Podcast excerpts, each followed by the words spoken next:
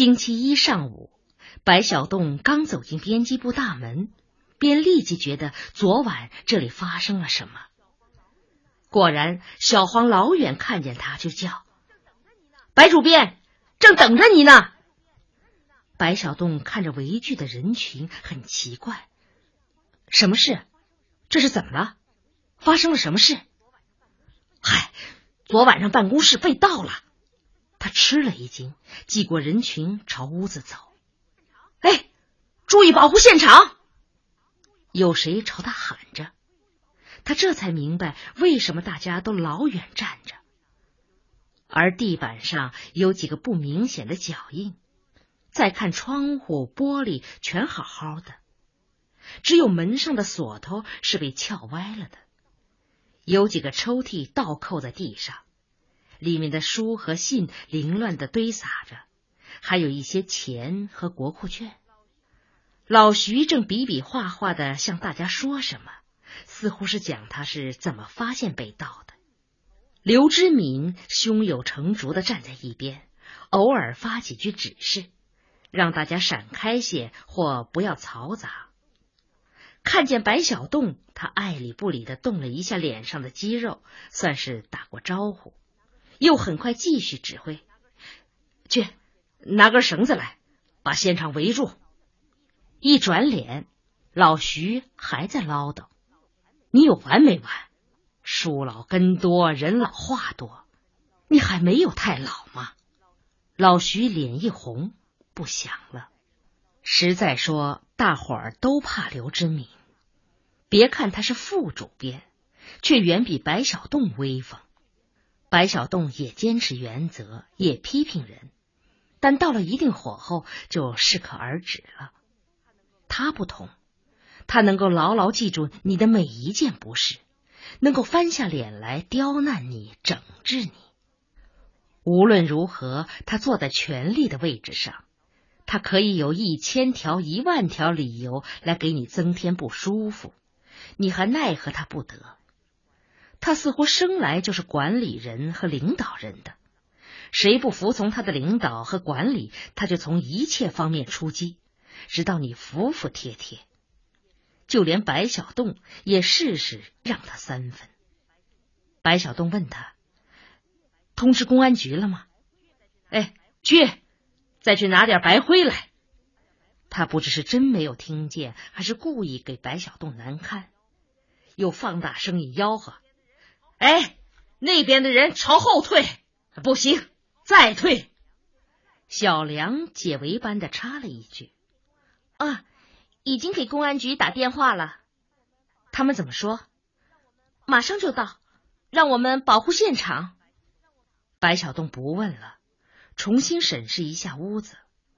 屋子里一共摆放了四张书桌，老徐、小黄、小梁，再就是大李。丢了一些什么东西？小黄说：“现在还不知道呢。”小梁说：“我在抽屉里放了三百块钱。”哎，大李呢？大李来了没有？哦，他前天就请假了，说是有点感冒。正说着，公安人员开着三轮摩托赶到了，于是白小洞连忙安排人接待。一位年纪大些的公安从各个角度查看了现场的位置和情况，之后是口述，由一位年轻女公安记录下来，而另一位年轻公安则挎着照相机，一张又一张拍照。一切就绪，那位年纪大的公安转向大家：“这几张办公桌的主人是谁啊？”小黄等人连忙应声：“各自检查一下。”都丢失了什么？于是三个人匆匆进去，翻动自己的抽屉。小梁才翻不几下，就欣喜的抽出一个信封。啊，我的钱没有丢！数一数，到底丢了没有？小梁一五一十的数起来，很快数清。哎，没错，三百整，一分也不少。年纪大的公安更详细的查看他抽屉里还有些其他什么，都是信。我们搞编辑的别的没有，就是信多。肯定小偷一看全是信，就马虎了。要是他细心一点，把这封厚厚的信抽出来，那就完了。你其他抽屉里放了些什么？也是信吗？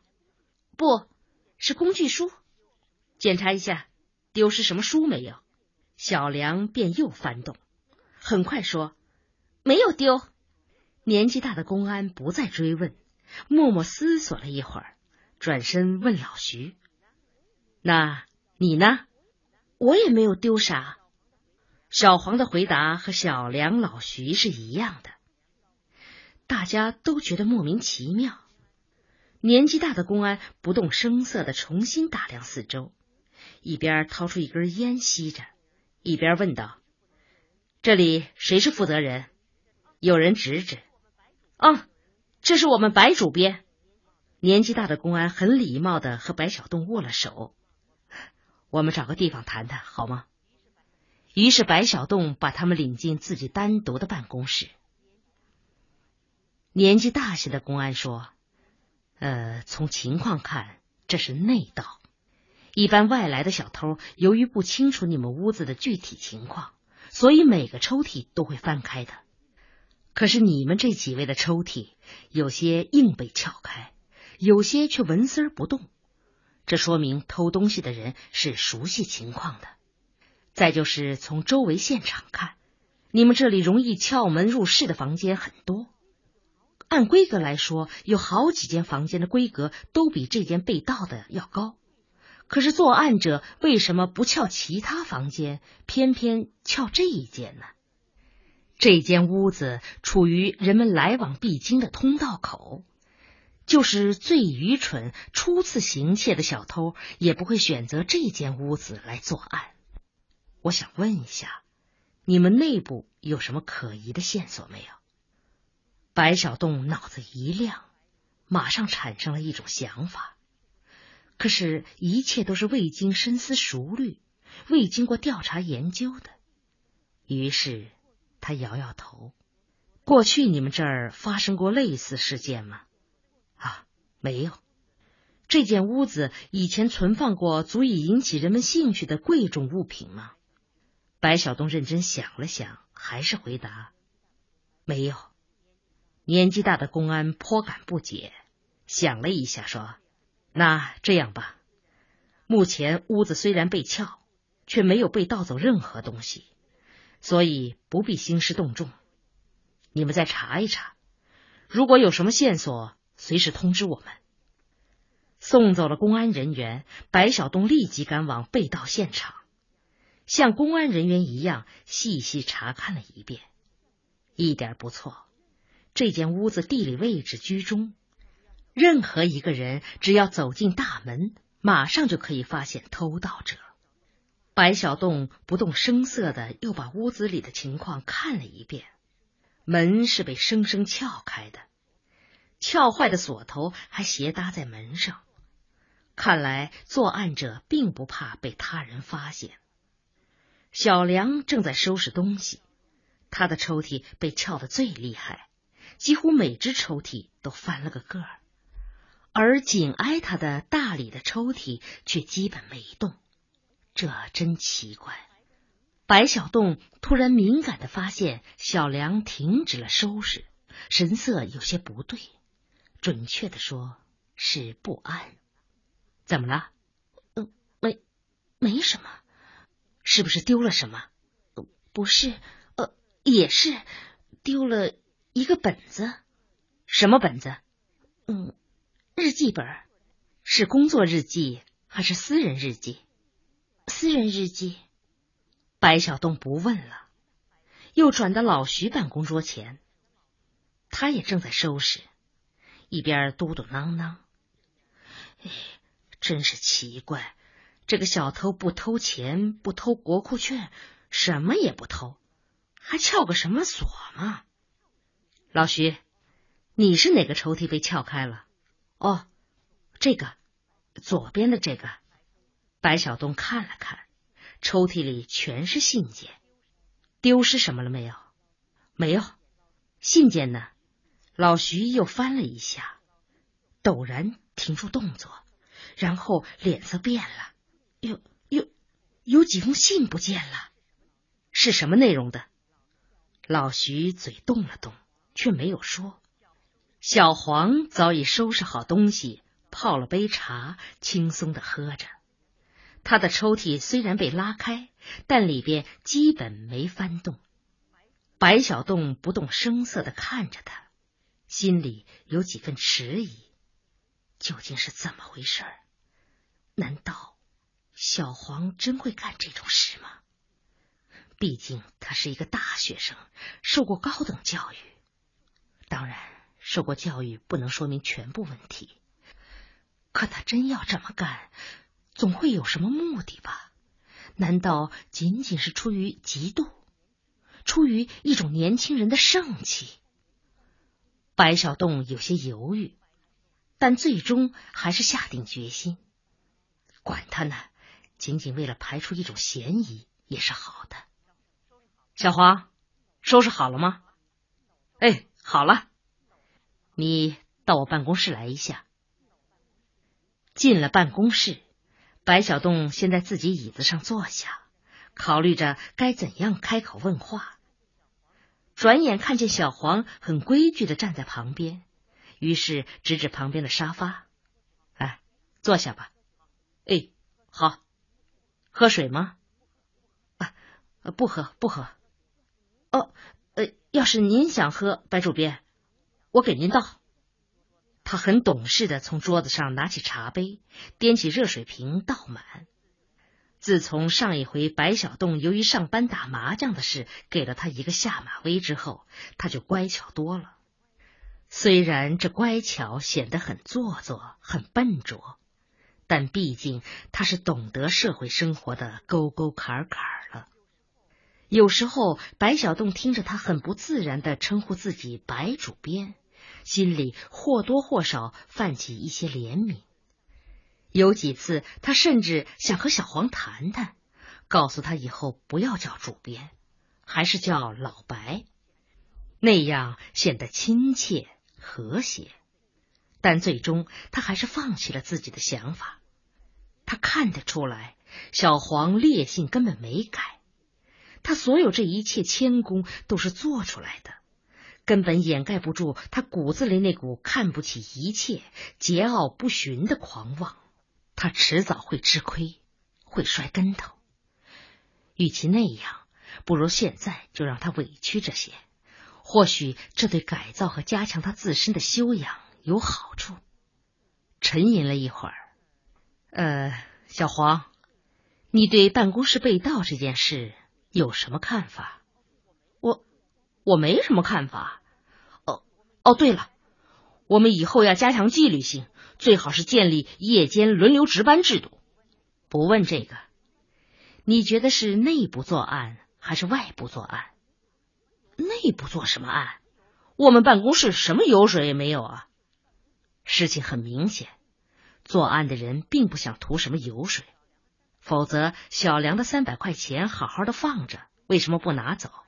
作案者的真正动机是想发现别人的隐私，比如偷看一下别人的日记，偷拆一下别人的信件。咦，我的信件没有被拆开啊，我的日记也是好好的。可老徐和小梁的信件被偷走了，日记也被偷走了。小黄刚要开口说话，猛然间悟到什么，脸色变白了。他有些困难的咽了一口唾沫，嘴动动，却又忍了回去，垂了头，一语不发。一会儿才重新抬起，声音有些阴哑：“白主编。”您您是不是怀疑我？白小洞不动声色。您放心，我不会做这种事。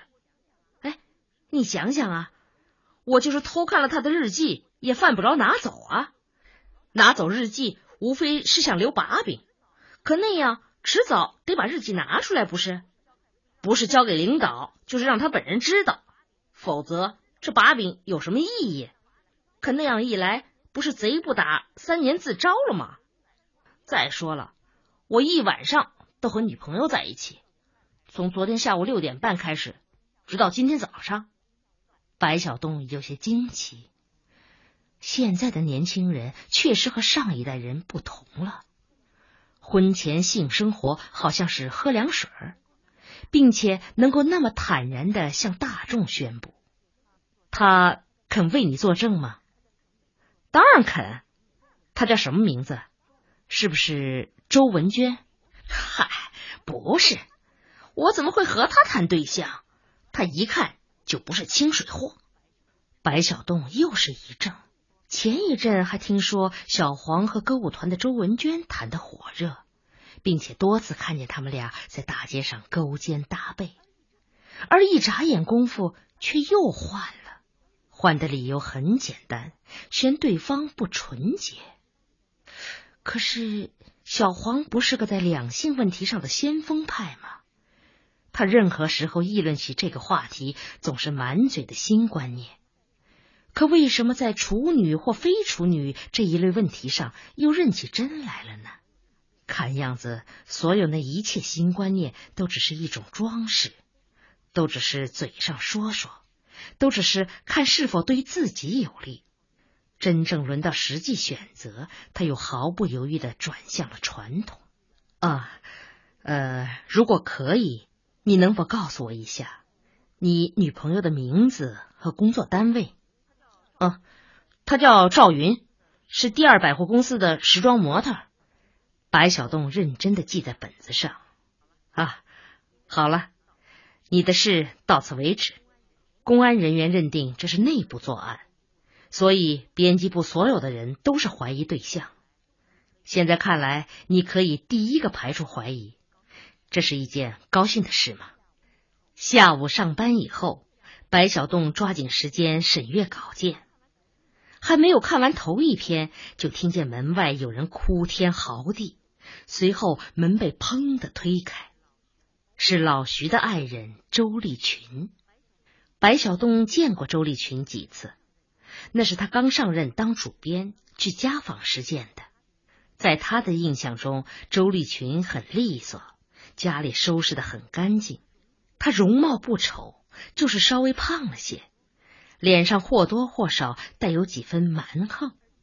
而今天才看他第一眼，白小洞就大吃一惊，他两眼哭得红肿，脸色十分憔悴，整个模样都走了形。一见白小洞，周丽群刚刚止住的嚎叫又爆发了：“ 白主编！”你得给我做主啊！可气死我们了！声音震得窗户上的玻璃都颤动起来。周围的人不明白发生了什么，纷纷从各自的办公室探出身子。白小栋十分诧异：“什么事？那个小骚货！你看看白主编，看看他们干的好事。”看看那个小骚货都写了些什么！一边说，从衣袋里掏出几封信，一本日记本，啪啪的扔在了桌子上。白小洞顿时明白。